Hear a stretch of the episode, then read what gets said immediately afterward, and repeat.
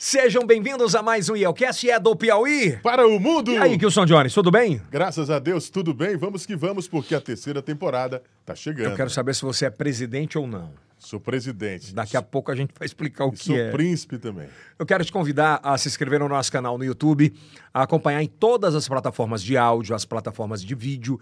E é óbvio, se você quer consumir qualquer um dos nossos parceiros que aparecem aqui atrás, por favor, nos dê essa moral. É o primeiro podcast em TV aberta para todo o Brasil, todos os sábados às 10h30 da noite, para mais de 20 milhões de parabólicas. É verdade, mais conhecido o horário como as 22h30. Você tá elegante, carinha. Heron, veste o homem atual. Põe a manga bonita, hein, Kilson? gostou? É, É, bem- a nova coleção Sobe da aí a manga aí, ó. Manga Olha aí, bonitona, cara. Gostou aí? Bem diferente. Tá né? aparecendo legal? Tá, tá aparecendo. Aí, bacana, hein? Você tá bonitão, hein, Kilson? Heron, veste o homem atual. Lembrando que você pode comprar em qualquer uma das lojas Noroeste, as lojas que vendem moda, mas também no Teresina Shopping e outras Na, na loja Heron também. é, no Maranhão também, onde você estiver no Noroeste. Bom, se você consome internet, óbvio que você tem que ter a melhor internet do Brasil, que é a G3 Telecom, que está com a gente aqui, e a gente está muito feliz por tudo isso. Muito obrigado.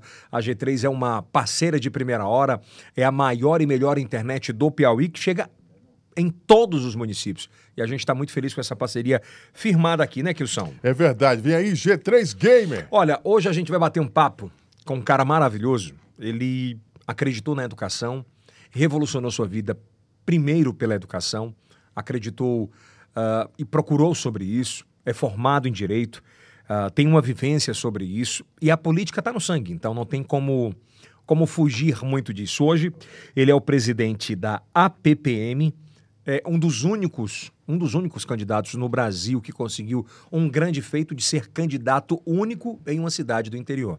né? Óbvio que a gente tem outros candidatos, mas da forma ah, com que ele conseguiu isso, isso é quase que inédito, Wilson Jones. É verdade. Inacreditável. É verdade. Uma salva de palmas para Toninho da Caridade. Aê. Seja bem-vindo. Obrigado. Grande Toninho. É, gente, Eu falei Toninho, Toninho, é Toninho que a gente que agradece aqui a, a esse convite para estar aqui no Elcast, né? Falando um pouco da nossa vida, da nossa trajetória, que é muito importante para a gente e nos orgulha muito, né? Fazer parte hoje da política piauiense, é, através de um município de 5 mil habitantes, né? Chegar até aqui onde a gente está, na- representando todos os 224 municípios. Pois é, o cara pode pensar assim, mas pô, ele, ele é prefeito de um município de 5 mil habitantes e é presidente dos 224 municípios. Ah, de cara, o cara já acha louco, né? É um desafio enorme, né? mas era uma. Era, a gente tinha essa vontade de poder mostrar para os colegas prefeitos que o que a gente pode fazer pela nossa instituição, que representa a todos. Então eu tinha, eu tenho esse, ainda estou no mandato, quero aqui cumprir todas as minhas metas de trabalho junto aos gestores e quero deixar a casa lá bem preparada para o próximo, com muitas conquistas, com fé em Deus. Toninho, ah, aqui no Yelcast a gente tem uma parada de começar a entender um pouco sobre a infância ainda, sobre, sobre a família. Ah, você é filho de quem? Eu sou filho de Antônio Justino da Silva e Maria José de Souza Silva. Meu pai eh, era filho de Caridade do Piauí, onde o, o meu avô né, foi o primeiro prefeito da cidade, emancipou ainda de Simões em 1996, a emancipação política, e meu avô foi o primeiro prefeito eleito da cidade, né, emancipou de Simões na época, e eu nasci no meio da política, desde pequeno, de criança, e via meu pai como o braço direito do, do pai dele, trabalhando. Também, é, também na E, política. e isso a gente nos motivou a ter esse, esse sonho de, de poder ser prefeito da cidade. Quando eu vim a Teresina para estudar, eu já vinha com isso na cabeça, que o meu sonho era ser prefeito. Poder construir, trabalhar e deixar o meu legado, minha história. E é isso que a gente está tentando deixar aí na história lá do nosso município. Ô, Toninho, você tem quantos irmãos? Estão, são, tem duas irmãs, né? Somos três. Tu é o mais velho? Eu sou o mais velho. Eu tenho uma a irmã, a Andréia, que é a do meio, e tem a Anne Michele. A Andréia é psicóloga e a minha outra irmã, Michele, está cursando, fazendo o curso de medicina. Então, todo mundo correndo aí no, Na- pela suas- no educação. seu- n- tudo É, nos seus sonhos, é. é, verdade. Desde o início, ele, teu pai e tua mãe sempre incentivavam muito a questão da educação, isso era uma pauta muito importante. Uma pauta muito importante. Meu pai, assim que meu avô foi eleito, ele cumpriu a missão dele lá no município e o primeiro fato que ele fez foi nos trazer para Teresina para estudar.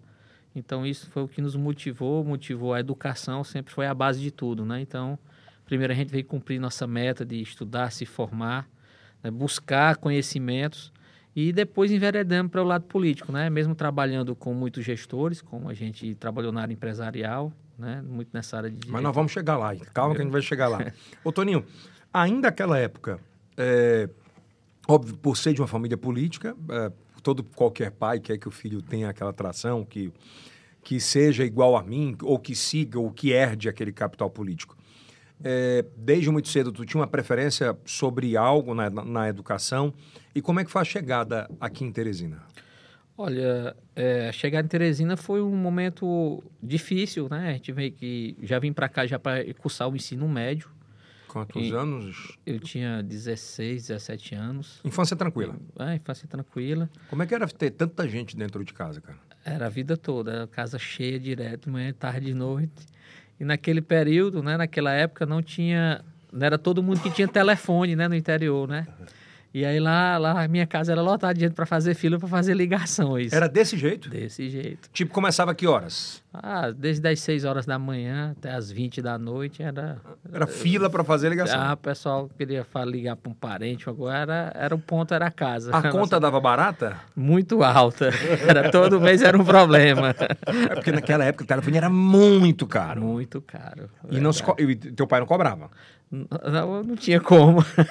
Político, né? Político, não tinha como, né? Lá, o meu avô ia para casa dele lá, ligava da dele, aí quando cortava lá, vinha para nossa e assim ia, né? Mas né, nesse período alguém usou o telefone para não falar com a mãe para ir namorar e se brigavam?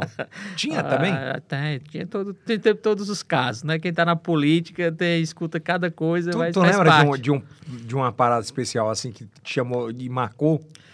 Ah, um, Uns uma, causos uma, desse? Ah, um, um, rapaz que tinha, tinha uma esposa, tinha uma namorada que tinha ido para São Paulo, né, procurar um emprego e o, o, rapaz tentando ligar direto e não conseguia contato, né? Aí ela tinha dado um número e aí os horários que ele nunca dava certo.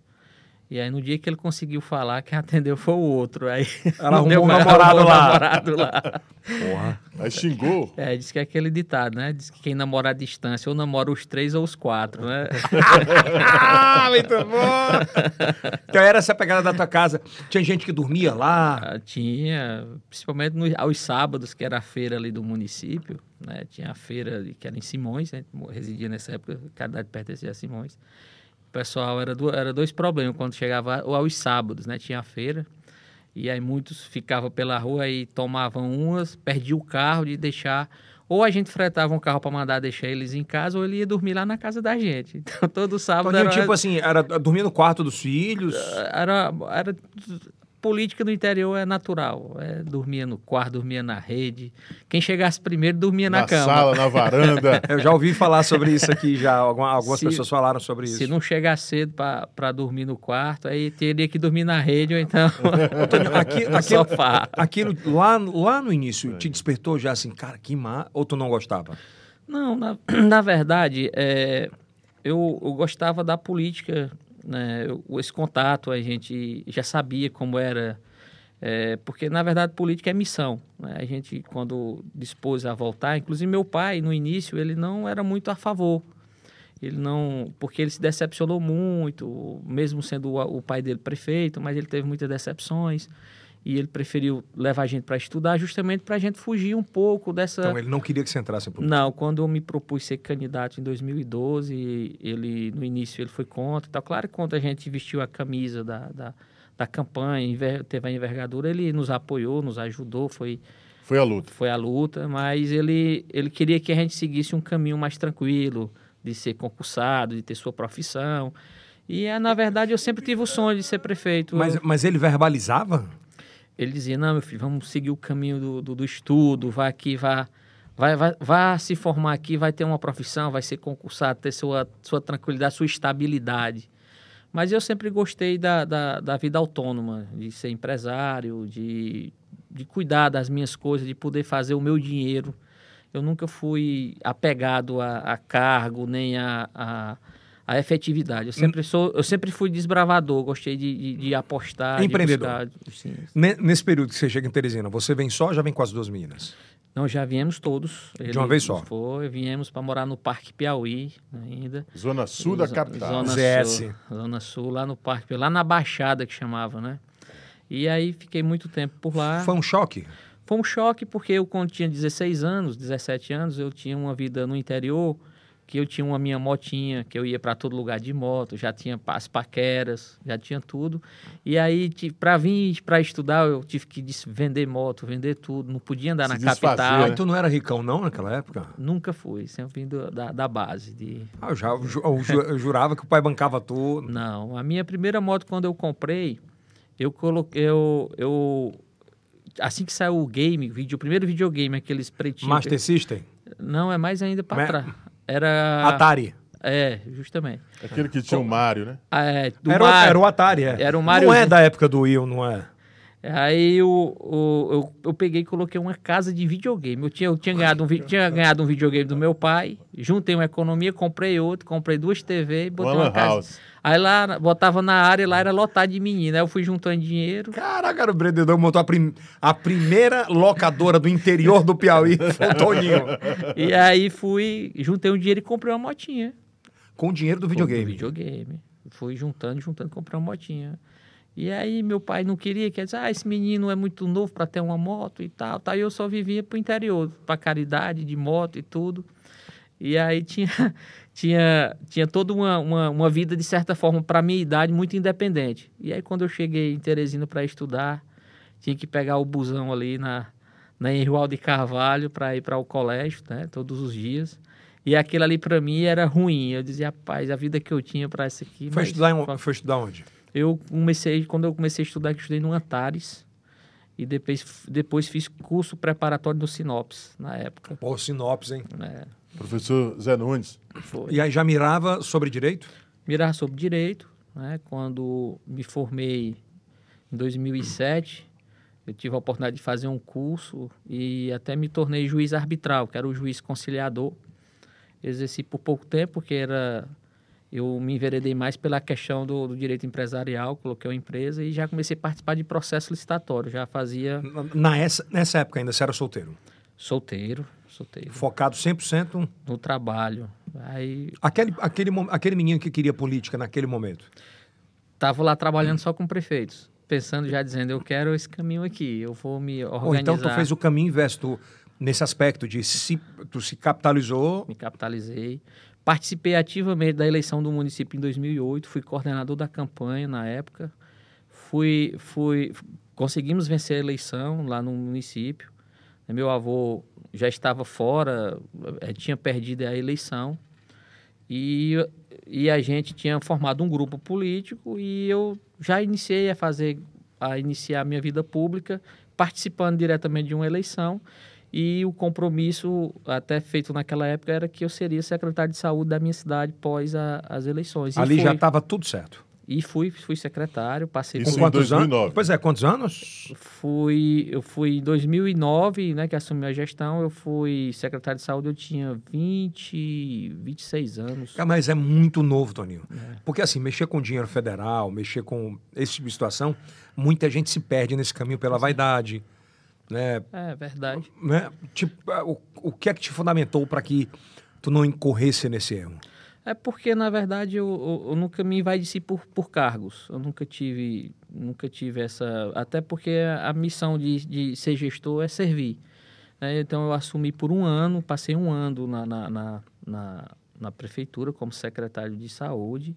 Me afastei depois, não por nenhum, nenhum tipo de divergência. Na época, o prefeito era um aliado, mas... Surgiu aí- alguma história que vocês tinham brigado? não, não, não, não teve nenhum tipo de história. Eu realmente foi uma opção momentânea de poder crescer, que foi naquele momento. E, e o município passou por uma fiscalização da CGU, né? não pegou muito daquele momento do nosso mandato, que nós só estava com um ano, pegou mais da gestão anterior. E aí eu peguei uma amizade muito forte com os técnicos, acompanhei de perto e fui aprendendo e eles me deram várias dicas. E quando Pô, a- mas tu foi muito esperto, né? Aí a vontade de aprender, vontade de. foi. E aí a CGU me o que fez, o que fez eu abrir naquele momento uma empresa de prestação de serviço aos municípios? Foi justamente uma fiscalização da CGU e uma orientação do técnico. Disse, olha, isso aqui tem que ser feito dessa forma, ou correta dessa forma. E aí eu fui visualizar o outro lado. Eu disse, não, pois agora eu quero ser empresário. Óbvio, tu viu a escassez do, do serviço oferecido, não tinha. Verdade. E tu tinha expertise do negócio. E aí fui para fui cima e cheguei a trabalhar com 22 municípios. Naquela época já? Naquela época. E aí a gente foi, eu foi, foi, fomos trabalhando de forma correta. Por um momento chegou a, a pensar, disse, não, cara, tá bom demais aqui. Não, se eu não fosse um sonho, se fosse por uma questão de conforto pessoal... financeiro? Não, financeiro, não teria entrado na política. Porque a política, do, do ponto de vista financeiro, ela me trouxe prejuízo. Ela não me trouxe satisfação financeira. Eu fiz porque entrei porque era uma questão mesmo particular, de missão. Sacerdócio. É, porque eu, eu tinha um sonho de realizar né, no meu município. Para você ter ideia, eu fui o primeiro prefeito. Quem construiu a prefeitura municipal foi eu. Passaram três outros gestores, mas eu fui o primeiro prefeito a construir a prefeitura. Eu construí um Dessas 23 prefeituras que você trabalhou, qual assim, mirava em alguma delas?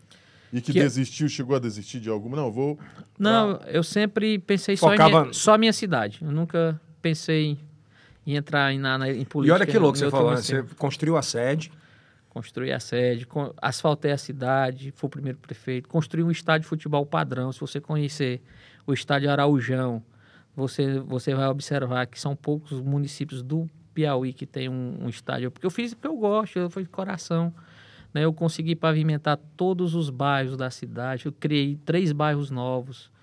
É, eu tenho uma, consegui subir meu IDEB de educação, porque assim, o que eu mais valorizei foi aquilo que eu passei, que foi que tive que sair para estudar, tive que sair para poder buscar o conhecimento, então eu dou muito valor a isso. Então a gente investiu muito em educação. E que louco que você sai é. de prefeito, é, reeleito com uma condição bem singular, né, sem opositor absoluto, uh, uma única candidatura e se torna, no Piauí, com 224 municípios, o município com 5 mil habitantes, ser o presidente da APPM. Quem conta essa história, se ouvisse, diz assim, isso é loucura. Pois é. é. são, são vários fatores, né? Eu acho que eu trabalhei com muita gente que me conhecia, conhecia meu trabalho, vários prefeitos, que a, o, a política é dinâmica, né? Muitos que hoje estão no mandato já estiveram de fora, mas lá atrás foram prefeitos na época que eu trabalhei também com eles, né? E também eu tive apoio do partido, tive apoio do, de vários líderes que foram fundamentais também, né, para esse entendimento, né, da nossa da nossa chapa lá na PPM. Então, o, o que eu sempre enfrentei tudo foi com sempre com muita humildade, né? A missão de ser prefeito, a missão de hoje estar à frente do, do, do PPM, para mim é uma missão. E essa missão eu tenho que levar à altura me dedico o máximo para que a gente possa trazer respostas positivas aos municípios. E dá para conciliar ser prefeito, ser presidente, com, conciliar, por exemplo, a conjuntura política de preparar um sucessor? Como é que é isso? Olha, confesso, confesso que o início agora, eu bem antes, antes de assumir a PPM, eu reuni meu grupo, digo, olha, vou precisar aqui dos meus secretários, de todos vocês, vocês já têm...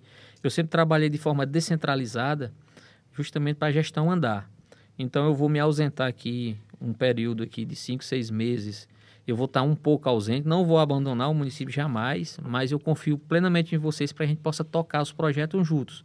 Então, assim, esses quatro, cinco meses foram muito puxados, eu me dediquei bastante à PPM.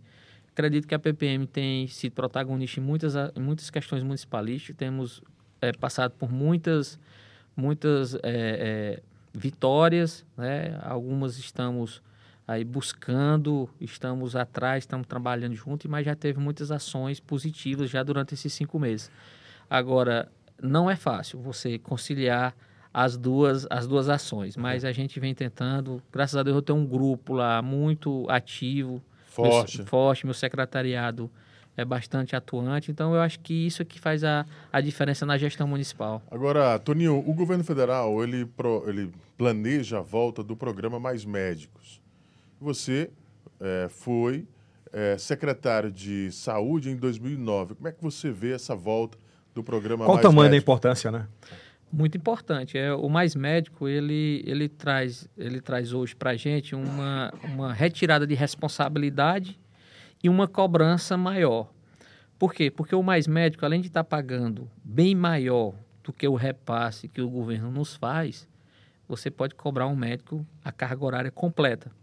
O que é que acontece hoje nos municípios? Nós estamos aí com mais de 18 anos que não há reajuste nos, nos programas de saúde. Nem na, na farmácia básica, nem nos profissionais. É, os médicos, para você ter ideia, a gente recebe R$ 8.900 para ter um médico do PSF. Quando tira os encargos, fica em torno de 7 mil reais. Não conheço nenhum médico que trabalha no interior por 7 mil reais. O, todos eles, os municípios, completam com quase mais 7 mil para poder... O mínimo que ele vai? É 13, 12, 14 mil reais. Qual a carga horária? A carga horária de 40 horas. E nem todos conseguem cumprir, porque sempre tem compromisso. Então, o que, é que acontece? O programa não atende os municípios, o município tem que desembolsar recursos para complementar e ainda recebe a carga todinha de ter que, de ter que achar um médico que vai por esse valor. Não e encontra. a carga política. E a carga política. De dizer, ele não foi competente sobre isso, quando na verdade não. Olha, é, é, é o, é o, o carro-chefe da, da gestão hoje é saúde. Né? Então, o, nós temos é, o debate do piso da enfermagem, por exemplo. Né? Você pega o piso da enfermagem, onde o governo federal ficou de, de trazer a responsabilidade financeira e até agora não mostrou de onde vem o dinheiro, né? Disponibilizou um valor que refere apenas a um terço daquilo que é a realidade para poder cumprir o piso de todos. Qual é a preocupação do gestor? A preocupação do gestor é que ele tem vários profissionais de saúde no seu município que não estão contemplados com o aumento do piso. E aí, os municípios vão bancar? E de onde vem o dinheiro? E, e esse problema em específico é um problema não resolutivo da, da prefeitura, do governo federal, em que esfera? Se é antes, se é agora, ou, ou culmina com tudo isso? Tudo é uma junção, né? A questão do médico é uma questão de programa. A questão do piso da enfermagem é um reconhecimento. Eu acho que o governo federal ele pecou em não trazer essa discussão mais afim com os municípios. Já o Lula? É todos. É, a, a lei é do governo federal, é do governo passado. Do Bolsonaro. Do Bolsonaro. Mas o, o piso, a discussão do piso agora, ela estava suspensa por uma liminar. A liminar foi parcialmente, né, parcialmente é, concedida, mas com toda a responsabilidade da União. Por quê? Porque tem uma emenda constitucional, a emenda 128, agora de 22 de dezembro, que ela diz que a União não pode passar para os municípios né, a obrigação financeira sem a devida compensação. Uhum. Então, o próprio Barroso, na sua decisão do, do, do Supremo, ele, ele definiu que estava desbloqueado parcialmente, mas que a União era obrigada a cumprir o piso e que os gestores só estavam obrigados a passar aquilo que recebesse. Ó, há uma dúbia entendimento. Ó, se eu tenho que comprar, cumprir o piso e eu não tenho dinheiro, como é que resolve? E se eu passar o que eu recebi e não vai dar o piso, e aí, como é que vai ficar? Do fundo de participação, né? É, não, no caso é, é, é, é Receita Federal. É específico. O fundo de participação, qual é o problema? A maioria dos municípios tem problema da, de cumprir a lei de responsabilidade fiscal. Se você me dá uma prerrogativa de despesa sem receita, eu posso extrapolar o limite prudencial de 54%. Automaticamente suas contas é reprovada. E mesmo que você tenha que cumprir, você pode ter sanções. Então, o que acontece? No piso, na decisão do governo federal e na lei aprovada, a União é 100% responsável pelo aumento. E é isso que não está acontecendo. É isso que os municípios Cara, estão qual, lutando. Qual é o tamanho desse problema? Qual é o tamanho do que pode acontecer nos municípios por todo o Brasil? É, o, qual, é, qual, é a nossa, qual, é qual é a preocupação nossa? É de injustiça dos prefeitos serem pré-julgados. Né? E eu, como presidente da instituição, eu venho conclamando ao Corém, aos sindicatos, que estamos prontos para discutir, que estamos com todos, toda de forma transparente, demonstrando, ó, recebemos aqui X e temos X funcionário. Paga, como é que vocês querem que paga? Aí o cara vai falar assim, você tem que se virar. Lei, eu quero que cumpra a lei. Só que o Supremo, ele não, não deu uma decisão fixa, 100% correta. nos desobriga mas a qualquer momento, qualquer um que for para a justiça tem o direito, porque o piso foi aprovado, tem que ser cumprido. Para você ter ideia, o estudo da CNM diz que para cumprir o piso nacional dos profissionais em enfermagem, nós precisaríamos de 20 bi. O governo federal apenas, apenas disponibilizou apenas 7,3 bi. De 20 para 7,3. Tem um, uma. Um terço, praticamente. É. Então, qual, qual é a nossa preocupação? É que nós temos que se unirmos com os profissionais de saúde, e é isso que nós queremos, para que a gente juntos podemos construir, junto ao Congresso, uma receita permanente que não precisa estar, a gente estar tá discutindo, saber Justiça. de onde vem o dinheiro, não. Vamos criar, na educação não tem um piso permanente do Fundeb? Vamos criar o fundo permanente para a enfermagem, para a saúde, porque aí acabaria o problema de uma vez só. O que precisa é menos propaganda e mais ações nesse sentido para que a gente possa resolver esse problema. Tem muita gente se aproveitando nessa onda? Olha, né? surfando nessa onda? Acredito que sim. Eu acho que não é bacana. Eu acho que os municípios, os prefeitos sabem do que a gente está falando, os próprios profissionais de saúde sabem. É, eu acho que qualquer ação de, de repassar, repassar recursos para os municípios, eu acho que deveria ter tido um entendimento com os municípios, porque nós precisamos passar a realidade. Olha, Ou seja, veio de cima para baixo. Eu vou te dar um exemplo. Veio de cima para baixo. Eu tenho 23 profissionais em saúde. Eu vou receber 9 mil reais para cumprir o piso. Dá? Não dá. Não é verdade? Então, quer dizer, estão fazendo injustiça com quem mais ajuda as pessoas, que é os enfermeiros e os gestores municipais. Falta quanto de cada um? Olha, vai, tá, vai faltar um terço. É, fica... Proporcionalmente, proporcionalmente, não tem... E ainda teve um agravamento. A portaria que o Ministério, é, ora, publicou, deixou 21 municípios de fora. E dentro de alguns municípios tem valores irrisórios. Tem um município aí que vai receber 72 reais para complementar o piso. Usaram um critério lá sem, sem consultar nenhum município, sem, sem consultar a confederação. Foi um erro não consultar. Foi um erro. Eu acho que eles querem se livrar do problema e jogar para a gente. É isso que parece. Para os municípios. É, ó, tá aqui, se vira e vão lá e cumpre o piso. E não foi isso que foi aprovada a lei. A lei foi aprovada especificamente para essa situação. Para né? essa situação. Tem um outro um outro aspecto que é importante pontuar sobre isso.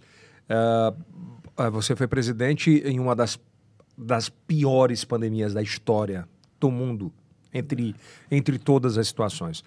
Uh, como é que foi o tratamento da, do governo Bolsonaro em relação aos municípios? Como é que foi esse processo? Como é que foi essa defesa, essa busca por vacina, essa busca por mais recursos, por mais recursos, né? Olha, a gente tem que ser bem realista com relação a todo a sistemática da pandemia. É, na época na época do governo Bolsonaro, o Bolsonaro ele era contra a ciência. Era um, isso é um fato, né? Isso é inquestionável e, e isso foi um erro que eu acho que ele deve assumir no futuro, porque você ser contra a ciência, você está sendo contra tudo aquilo que nós acreditamos que em vida e hoje está aí a solução, né? A vacina. Na época da pandemia, a gente ia de lembrar que não faltou recurso. A gente não pode chegar aqui e dizer, ah, não houve recurso, não teve recurso, o governo fez o devido repasse. Teve alguns municípios que nem conseguiram, na época, chegar a gastar esse recurso, né? E durante esse período de pandêmico, a gente tinha muita dificuldade porque a gente não tinha informação do que era certo, do que era errado, como fazer, porque você estava com uma doença que você não sabia o, o, como combatê-la. Então a gente se todo mundo se cerceava de, de, de, de informações, muitos eram verdade, muitos eram fake news, mas o que os gestores sempre quiseram foi fazer o seu melhor. Né? Naquela fizemos barreiras, fizemos tudo. Eu, particularmente, o dinheiro que eu recebi na época da pandemia, eu gastei mais com pessoas, com, com profissionais, trabalhando em linha de frente, montando, montando barraca, fiscalizando. De um tournament. Era, e aí você ainda tinha que lutar contra fake news, com as informações falsas, porque você, quando você tinha um presidente que, que era contra a vacina, que era contra a ciência, você ficaria mais difícil de você convencer as pessoas que tinha que fechar o comércio, que tinha que diminuir Fica a circulação, que tinha que diminuir a circulação das, de pessoas. Lockdown. Lockdown. Então isso foi muito difícil, foi um momento que todo mundo passou por dificuldade. O próprio governo sendo contra, mas ele mandou dinheiro para as pessoas, para as pessoas se alimentarem, para ter seu dinheiro, para garantir. Eu, eu, a gente tem que saber reconhecer os erros e os acertos. Agora, o que faltou o que faltou foi justamente, é, na, no tempo pandêmico, foi o apoio maior do governo federal nas informações e, na, e o apoio à ciência. É, essa parada, por exemplo, do, do Bolsonaro não acreditar na ciência, de, de duvidar muito sobre muita coisa, das falas, do, da forma. Ele perdeu a eleição para o Lula ou ele perdeu a eleição para ele mesmo? Ele perdeu pelas ações dele. Eu acredito que quando você não passa humildade para as pessoas que você o representa, né, a forma de tratar, a forma, não tirando o mérito, né? O presidente Lula tinha um, tem um trabalho, tem uma história no Brasil de trabalho quando foi presidente, foi um dos melhores presidentes que o Brasil já teve. Mas eu acho que o Bolsonaro pecou muito também na, na, na questão da pandemia, foi tudo relevante.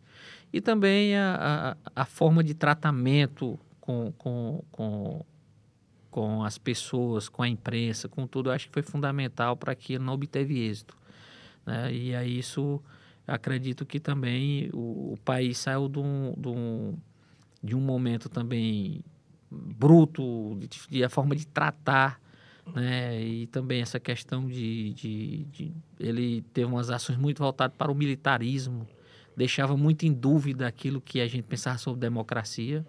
Então foram várias várias questões que fizeram ele a não ter êxito na eleição, né? E eu acho que e é, foi um dos fatores, foi fator fundamental, assim como também a história do presidente Lula foi fundamental para que ele também conseguisse vencer a eleição, porque o Bolsonaro usou todo tipo de artimanha. Ele usou o cartão. Cartão, o vale táxi. O que, é que você ouvia lá na ponta, no interior, quando chegava? Não, é, é, o, Porque assim, você é um cara do povo, que conhece muito de perto. A, principalmente na nossa região do Nordeste, não tinha jeito. O, o, o, povo queria a volta do Lula, porque lembra do tempo que foi bom, do tempo da fartura. Mas não tinha o cartão lá que o Bolsonaro deu? Tinha tudo, mas não tinha, não tinha o diálogo, não tinha o aconchego que tiveram no passado. Eu acho que isso foi fundamental. O respeitar? O, o respeitar, forma de tratar eu acho que, que ele subestimou muito a, as pessoas. Ele achava que só dando o, o cartão essa resolveria. Da, essa história da picanha e da pinga. Isso no interior, como é que é?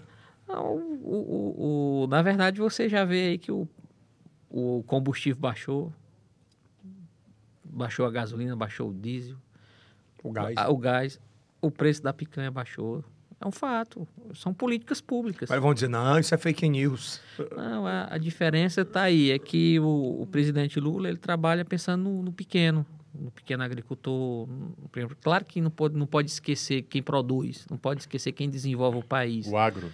O agro, né, que é fundamental. Já o Bolsonaro ele concentrou mais no agro, concentrou mais nos grandes, esqueceu um pouco os pequenos. Então isso foi também é por isso que no interior principalmente nas cidades que, que nós representamos, o, a força do lulismo é muito forte. Presidente, eu vi um, um eu recebi aqui na estação um grupo e me, me espantou muito o que, é que eles queriam, assim. E eu fiquei, eu fui perguntar, mas por quê?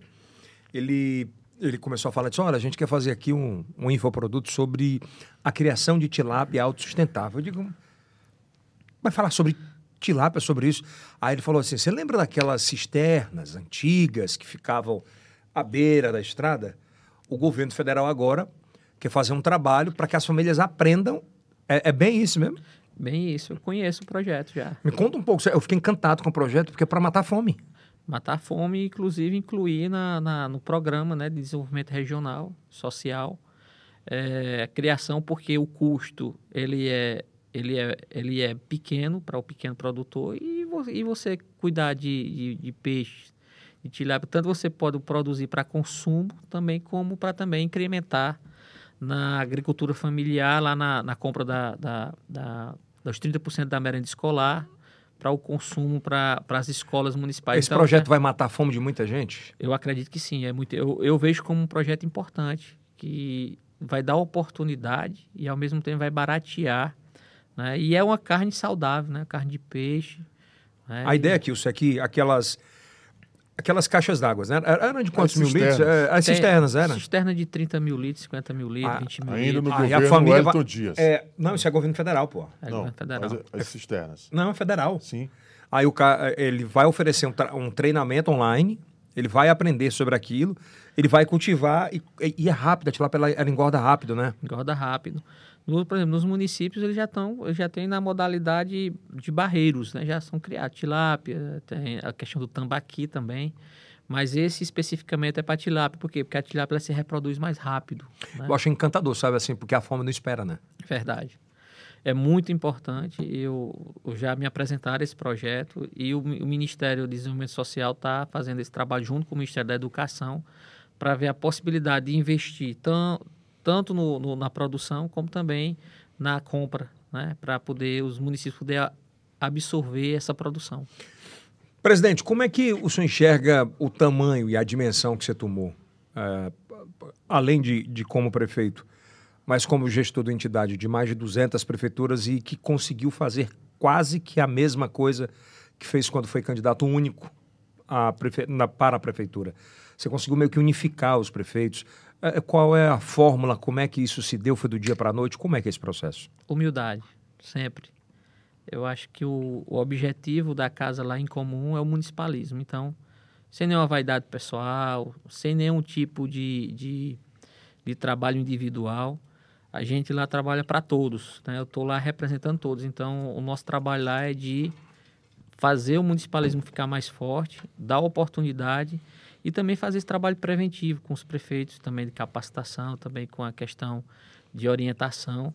Então, isso é, é importante. Hoje, os que os municípios mais precisam é de captação de recursos. Então, a gente vem fazendo um trabalho forte. Temos lá uma sala lá do Transfer Gov, que é só a plataforma para convênios.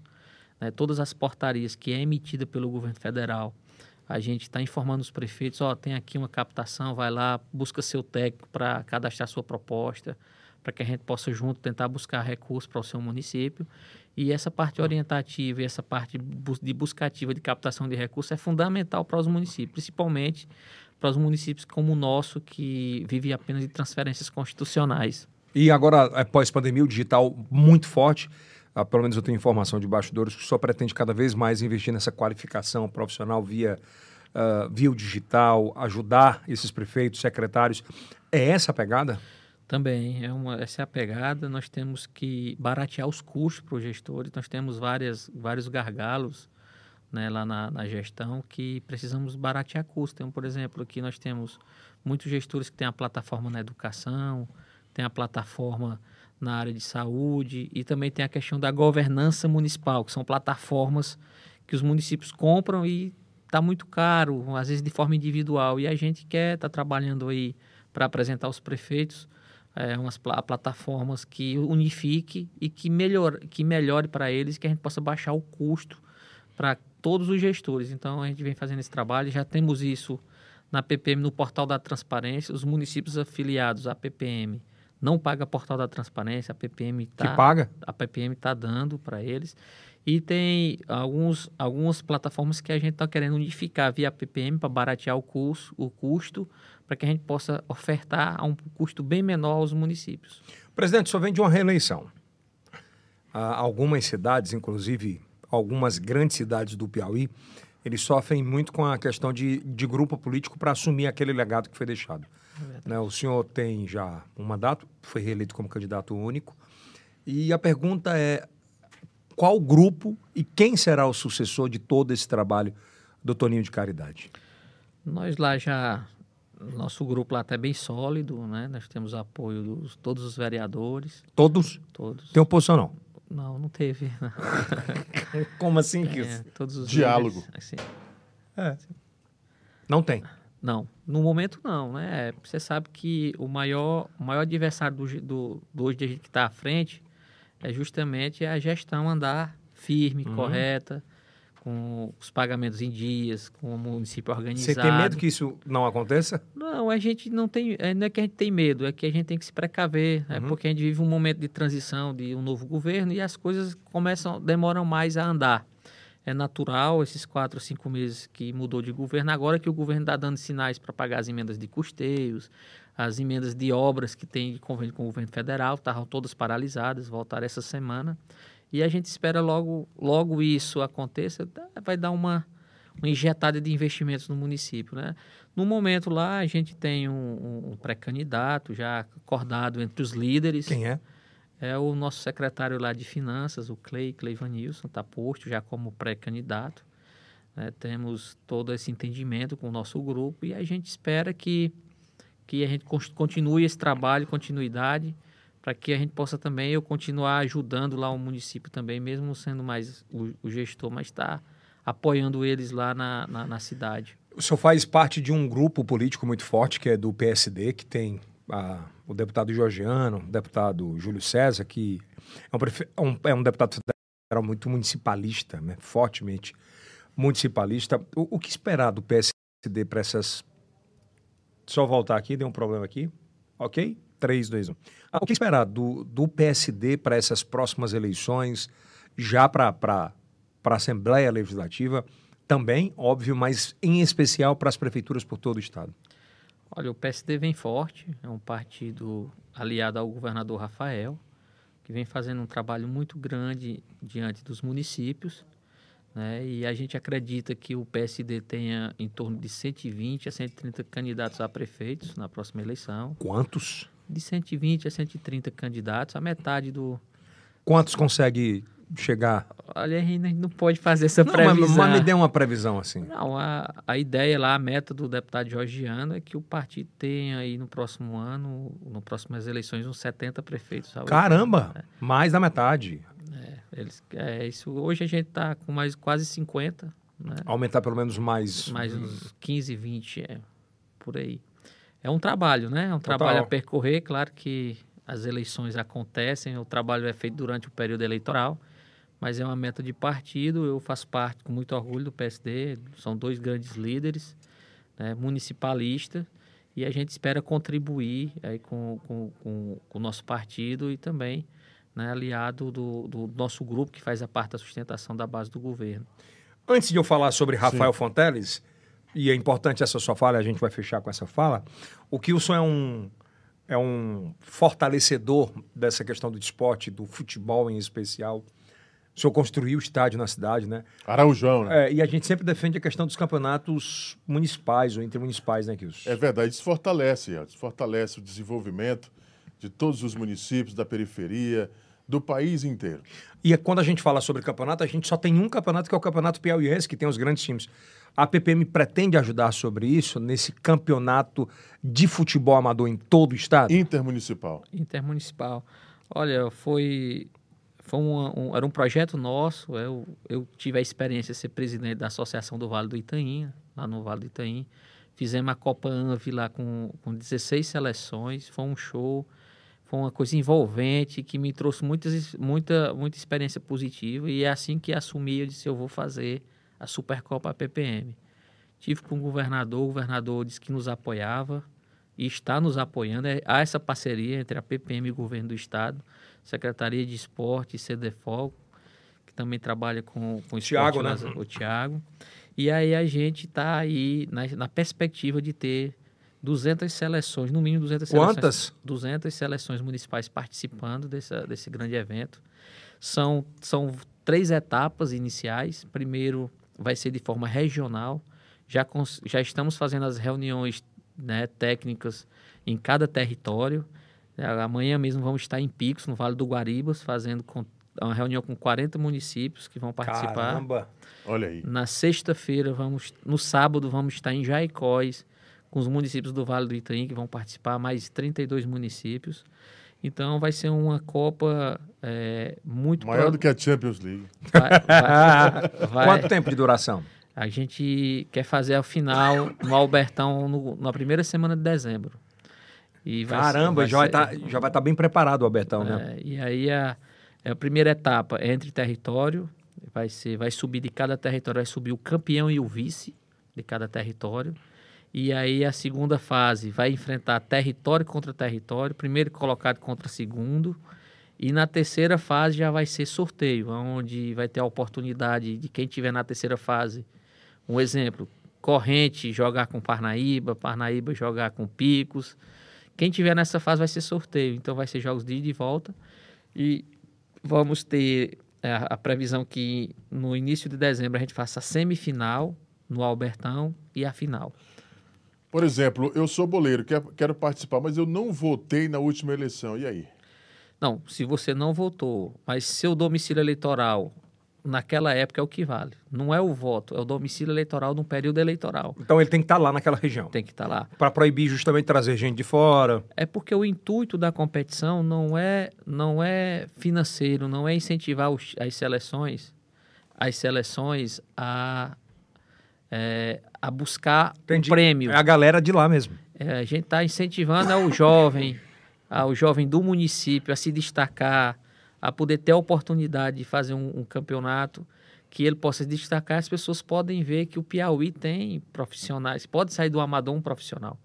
Inclusive, muitos dos prefeitos que, que estão nos apoiando lá, tem uns entusiasmados a, querendo que pós-Copa PPM a gente faça uma convocação, forme uma seleção da PPM para participar da segunda divisão do Piauiense.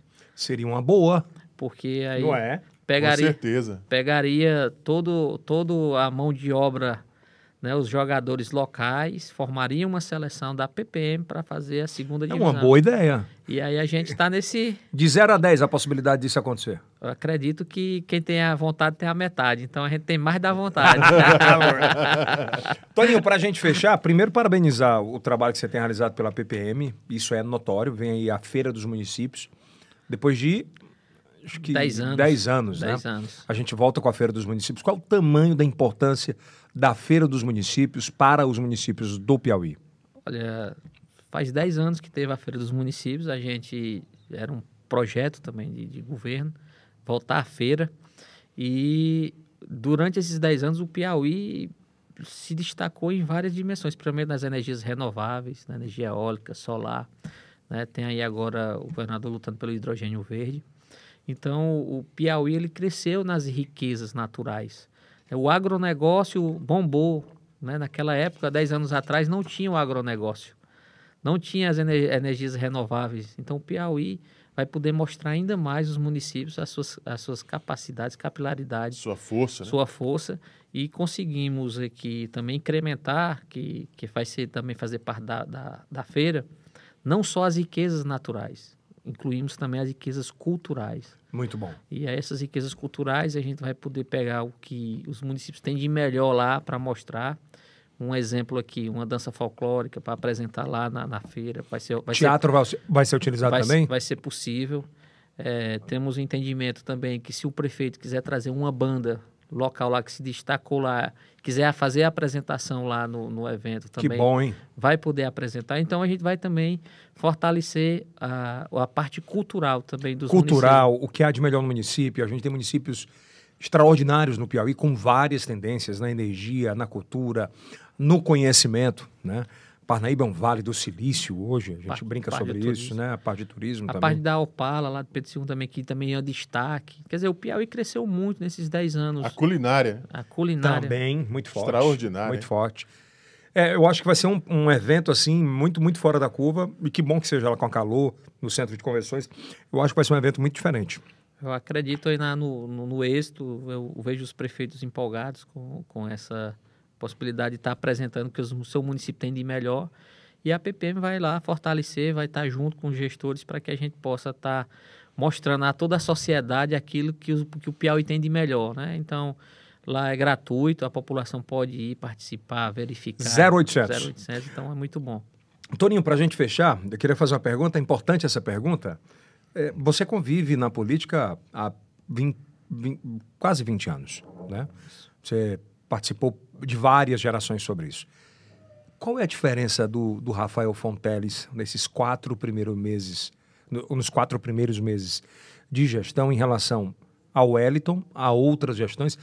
E o porquê que ele tem tracionado tão forte no digital? Tem, é uma pegada completamente. Você viajou para a Estônia com ele e tal. Ah, o governador é um homem visionário. né? Ele, jovem, 38 anos, fez agora, né? Até mais jovem do que eu, que tenho 40. Mas, assim, o governador está apostando. Eu- a diferença do governador, eh, eu vejo, não querendo desmerecer os outros, né? Todos eles fizeram sua parte, deixaram seu trabalho, deixaram sua história. né? O governador Wellington Dias tem um grande respeito pela articulação política, pela forma de tratar. O Rafael, ele vem numa pegada de apostar no Piauí. Ele não quer ver o Piauí como patinho feio. Pelo contrário, ele quer ver o Piauí em destaque. E isso ele tem meta. E quem trabalha, seja no setor público, privado, se você, se você tem meta, você tem resultados. Então o governador resolveu apostar na tecnologia. E eu não tenho dúvida, o Piauí vai despontar na tecnologia, vai ser um país, vai ser um dos estados em destaque no Brasil.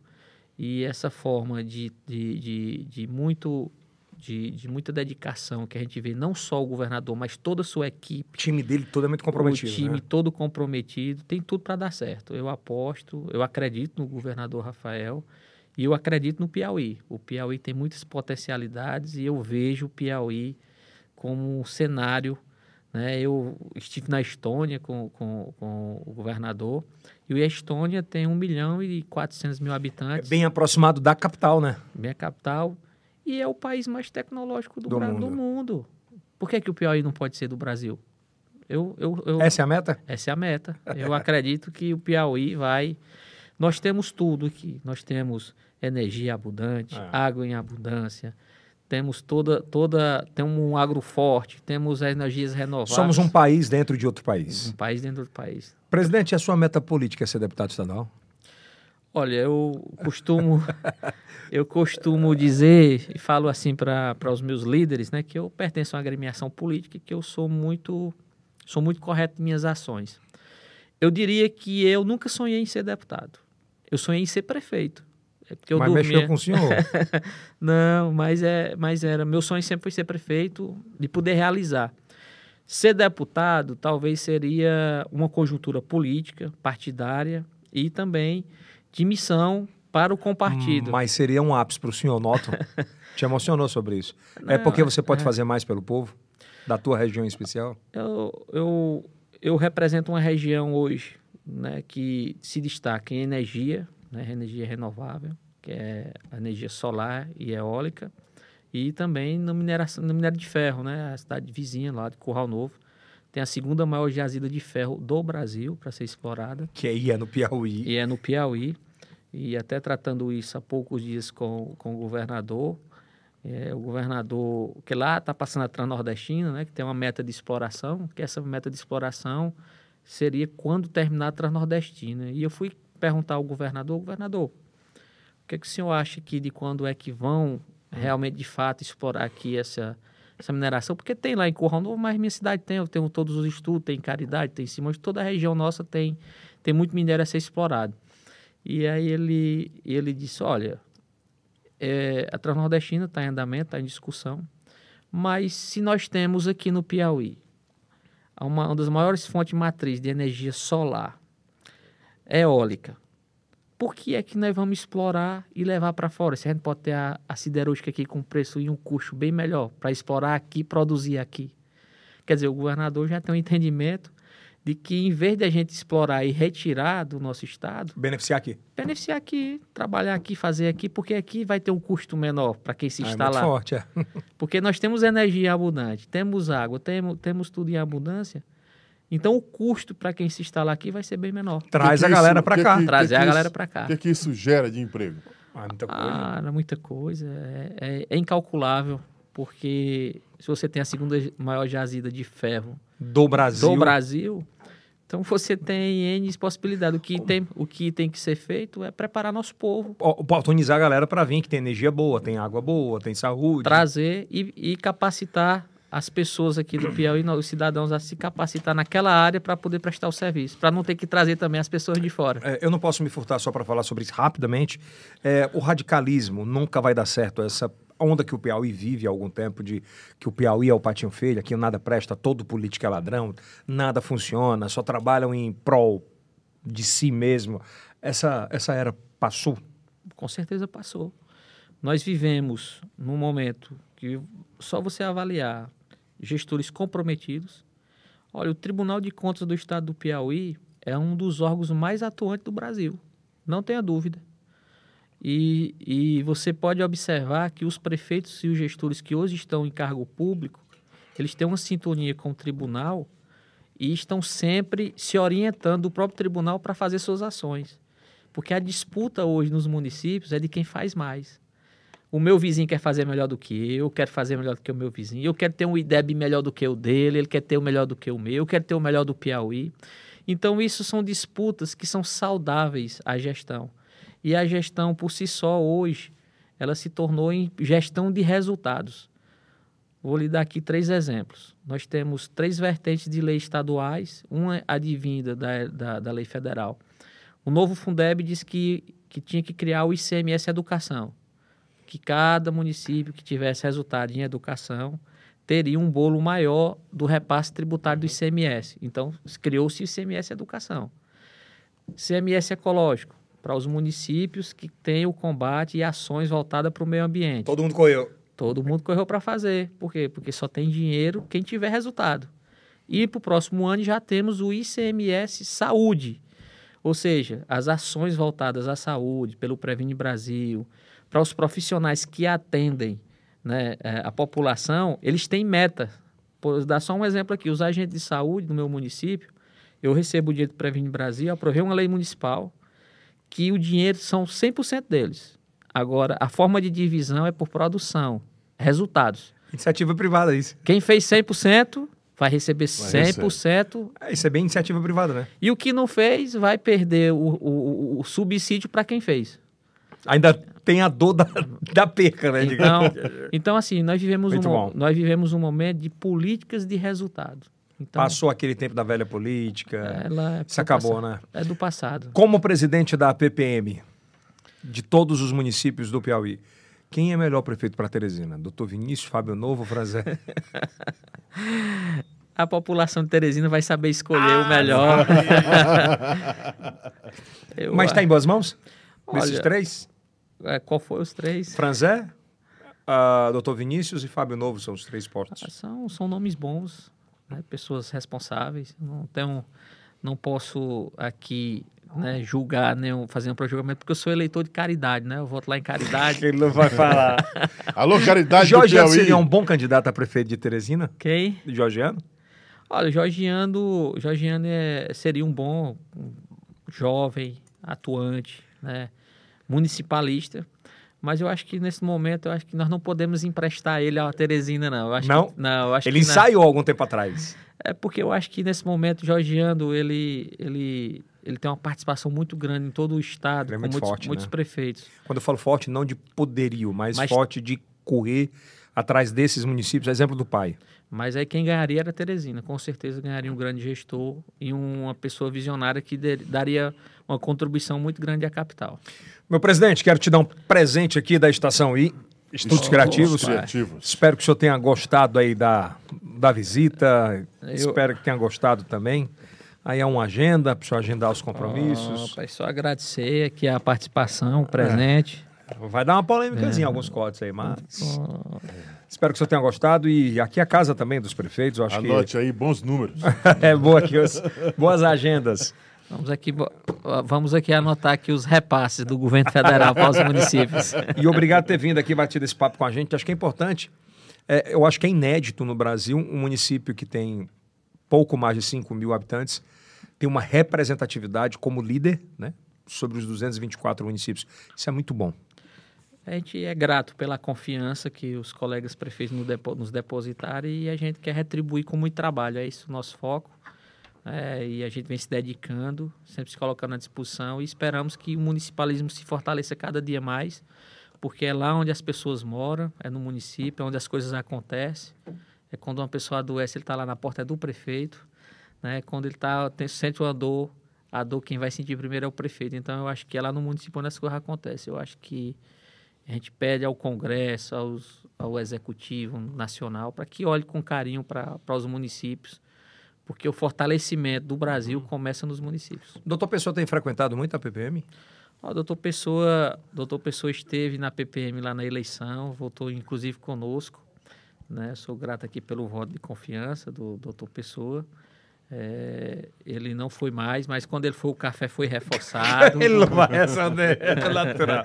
Obrigado, meu irmão. Obrigado de verdade. Não. Forte abraço, tudo de bom. Agradeço. Ô, que são, primeiro que é, lembrando que é o primeiro podcast em TV aberta para todo o Brasil. Mais de 20 milhões de antenas parabólicas. Cara, gostei dessa camisa pra caramba, viu? Gostou, né? Tá bonito Aí, pra tá caramba, bonito, viu? Tá vai arrumar até. Não, não vai arrumar ah, namorada não. nova. Pelo amor de Deus. Já tem. Agradecendo o carinho da sua audiência.